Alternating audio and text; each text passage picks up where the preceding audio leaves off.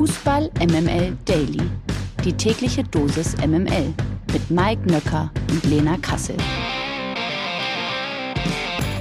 Einen wunderschönen guten Morgen. Es ist Mittwoch, der 25. Mai. Ihr hört Fußball MML Daily. Heute auch endlich wieder in gewohnter Tonqualität. Und ich habe im Gegensatz zu Lukas Vogelsang keine Stadionstimme. Ich weiß nicht, wie es bei Mike Nöcker aussieht. Der verweilt ja gerade auf Mallorca. Ihr wisst alle, dass dort auch der Ballermann ist. Ich weiß es nicht. Wir werden es jetzt herausfinden. Einen wunderschönen guten Morgen, lieber Mike Nöcker. Einen wunderschönen guten Morgen, Lena Kassel. Ich habe auf keinen Fall eine Ballermann-Stimme, würde ich mal behaupten. Du hast eine Engelsstimme. Sie hört sich fantastisch an an diesem Morgen. Reizend. Aber warum hast du keine Stadionstimme?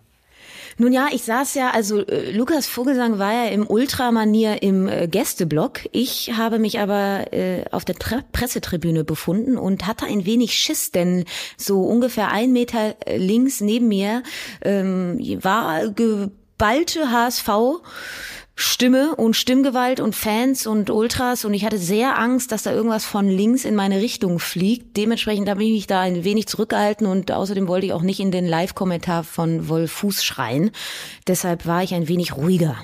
Das kann ich durchaus verstehen. Normalerweise fliegt ja auch nur was äh, am Millantor. Insofern wärst du da eigentlich wahrscheinlich safe gewesen. Aber ich kann es natürlich verstehen, zumal Wolf Fuß das bestimmt nicht lustig gefunden hätte. Unabhängig davon, ähm, weil ich ihn gestern im Podcast nicht gemacht habe und weil ich ähm, mir kurz auch auf dem Weg hierher äh, überlegt habe, ob eigentlich, weil ja euer Präsident zurückgetreten ist, ob eigentlich der Gegenbauer der Galgenbauer von Hertha BSC gewesen ist. Also, Zu schlecht? Na, handwerklich durchaus gut gemacht, aber kriegst jetzt trotzdem keinen Lacher. Vielleicht Schade. Applaus. Komm. Der war nicht schlecht. Applaus. Applaus, ja. Gibt's vielleicht ähm, auch für eine neue Trainerpersonalie in der Bundesliga? Kommen wir mal hierzu. Der Knaller des Tages. Genau, die Rückkehr von Nico Kovac in die Bundesliga ist nämlich perfekt. Der VfL Wolfsburg gab die Verpflichtung des ehemaligen Meistertrainers von Bayern München bekannt. Der 50-Jährige unterschrieb beim VfL einen bis 2025 gültigen Vertrag. Sein Bruder Robert Kovac wird ihn wie schon bei AS Monaco und Bayern München und auch Eintracht Frankfurt und auch der kroatischen Nationalmannschaft als Co-Trainer unterstützen. Zitat Kovac, ich bin ein Kind der Bundesliga und die Lust und die Motivation sind sehr groß mit den Wölfen ein weiteres erfolgreiches Kapitel aufzuschlagen. Und damit gebe ich den Ball, passe ihn passgenau und direkt in den Lauf von Lena Kassel mit der großen Frage, ob er nämlich aus deiner Sicht der richtige Mann für den VfL Wolfsburg ist. Ich nehme den Pass äh, gerne an. Und ich finde es grundsätzlich erstmal gut, dass er wieder in der Bundesliga ist. Er hat es ja selber in diesem Zitat gesagt. Er ist ein Kind der Bundesliga und schön, dass er wieder da ist und hat ja damals seine Trainerkarriere bei Red Bull in der Nachwuchsakademie begonnen, war dann auch Red Bull Salzburg Co-Trainer für ein Jahr und hatte natürlich eine fantastische Zeit bei Frankfurt und hat sich dann irgendwie ja so ein bisschen komisch aus der Bundesliga mit diesem Bayern-Engagement verabschiedet und war ja trotz Meistertitel dort auch nur ein Jahr tätig. Und generell, wenn man sich mal so ein wenig seine Vita anschaut, dann hat er jetzt nicht so wahnsinnig lang bei den Vereinen verweilt. Also er war zwei Jahre in Frankfurt, ein Jahr bei den Bayern, eineinhalb Jahre bei Monaco. Jetzt soll er Wolfsburg eben langfristig weiterentwickeln. Und das macht auch durchaus Sinn, denn wenn wir mal da drauf schauen, ist das eben in vier Jahren unter Jörg Schmatke der bereits fünfte Trainer. Äh, mehr Coaches in dieser Zeit hatten nur eben Relegationsteilnehmer Hertha.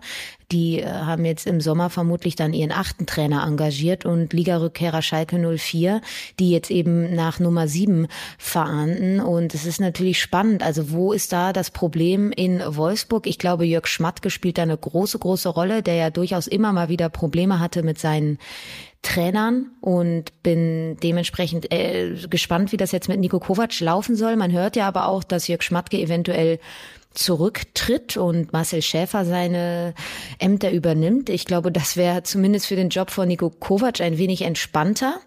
Und habe mir seine Zeit in Monaco nochmal angeschaut. Ist ja in seiner ersten Saison 2021 mit Monaco direkt Dritter geworden. Fünf Punkte hinter den Meister OSC Lille und hat dann darauffolgend die Saison natürlich auch in der Champions League gespielt. 2021 das Finale der Coupe de France erreicht. 2 zu 0 dagegen PSG verloren.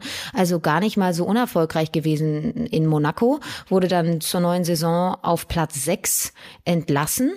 Und taktisch hat er sich dort durchaus auch sehr variabel gezeigt. Florian Kofeld hatte ja bei den Wölfen jetzt so ein 3-4-2-1 etabliert. Das hat Nico Kovac auch teilweise bei Monaco so gespielt, aber auch mal mit einer Viererkette agiert, zuletzt oft in einem 4-3-3. Und er hat jetzt bei Wolfsburg natürlich einen fantastischen Kader. Das haben wir auch schon vor der vergangenen Saison gesagt. Also Wolfsburg rein kadertechnisch top aufgestellt, also eine Mannschaft, die sehr viel Potenzial hat, also eigentlich die perfekte sportliche Infrastruktur eben für einen neuen Trainer. Trainer. Und ich sag mal so, wenn jetzt noch Schmatke aufhört und Schäfer übernimmt, dann kann das vielleicht tatsächlich eine neue Erfolgsstory in der Vita von Nico Kovac werden.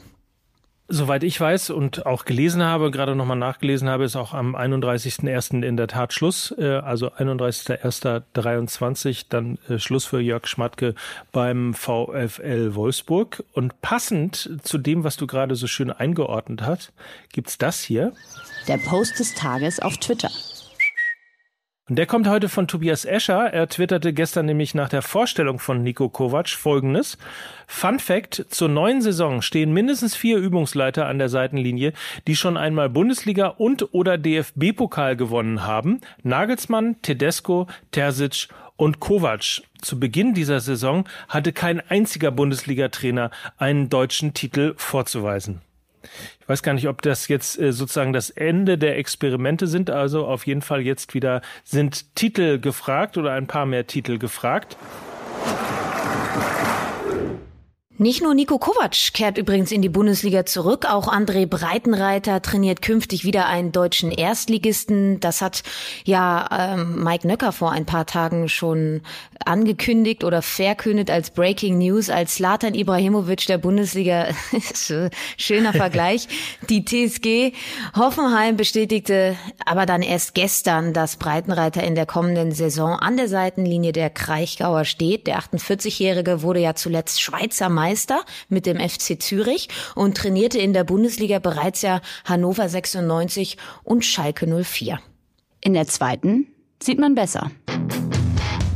Der erste FC Kaiserslautern ist zurück in der zweiten Bundesliga. Nach vier Jahren steigt der FCK wieder ins deutsche Unterhaus auf und zieht Dresden in die dritte Liga. Dynamo steigt somit ohne Sieg im neuen Kalenderjahr nach nur einer Saison wieder ab und im kompletten Relegationsrückspiel lieferten sich die beiden Teams durchaus einen intensiven und aber auch weitestgehend fairen Fight auf dem Feld. Die Roten Teufel setzten sich am Ende dank der Treffer von Hanslik und Hercher durch, womit eben die Installation von Coach Dirk Schuster fruchtete.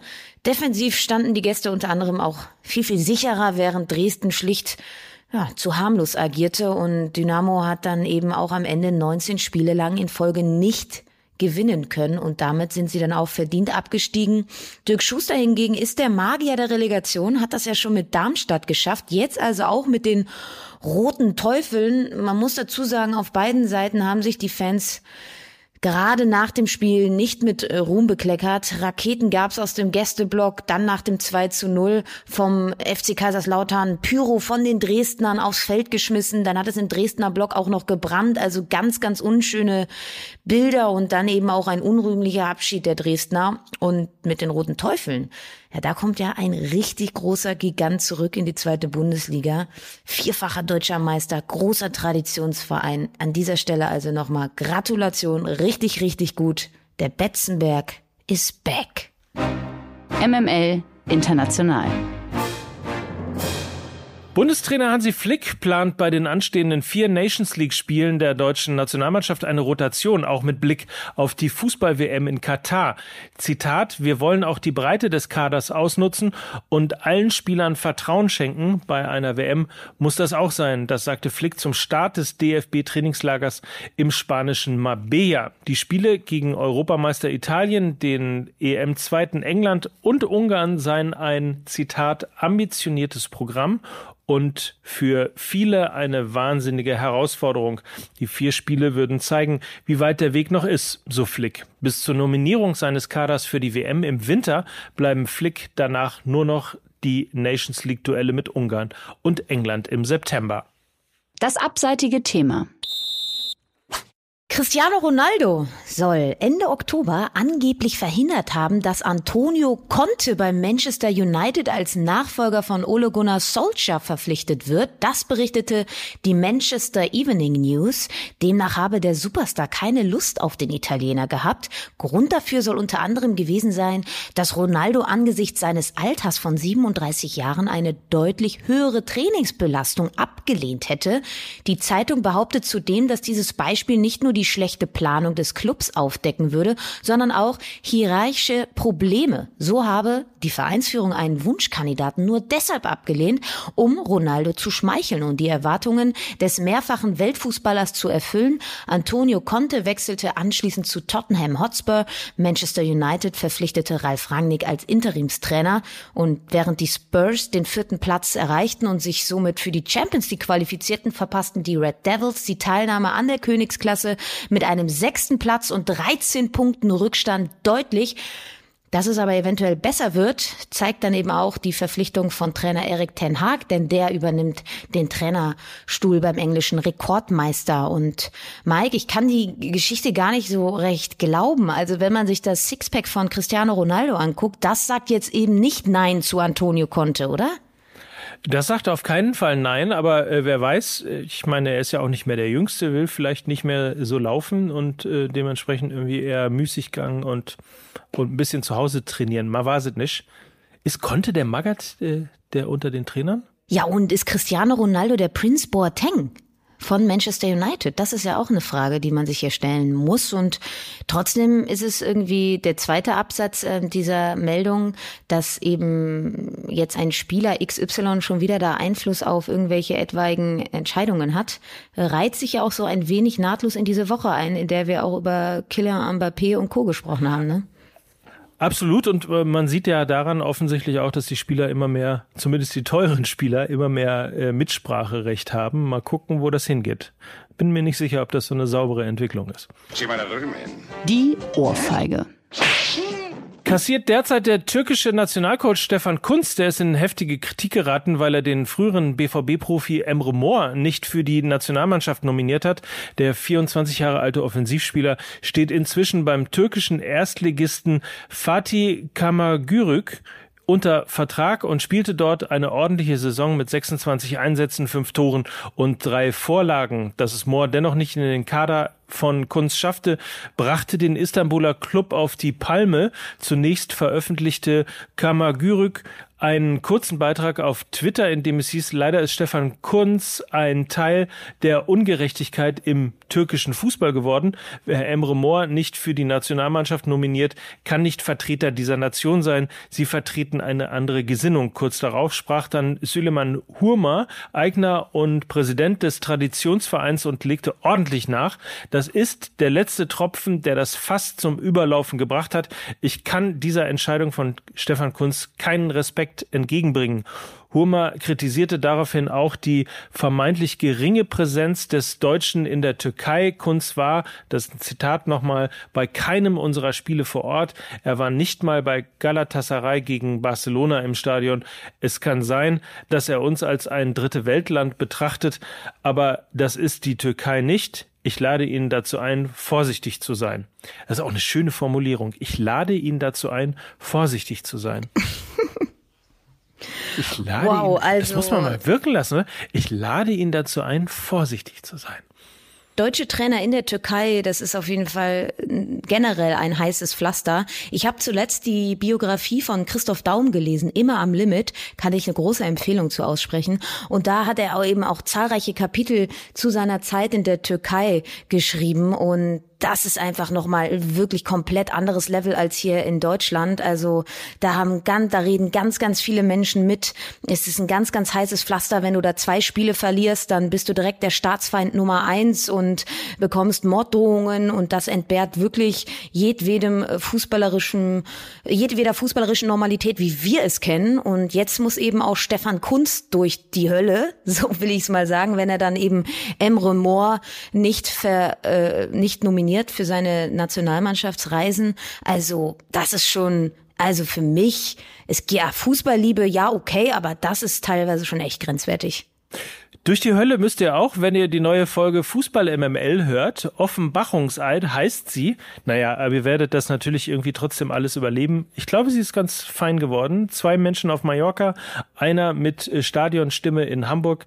Ähm, ihr dürft raten, wer es gewesen ist. Äh, klar, haben wir am Anfang schon verraten. Insofern, wer Lust hat, die neue Folge Fußball MML jedenfalls ist da.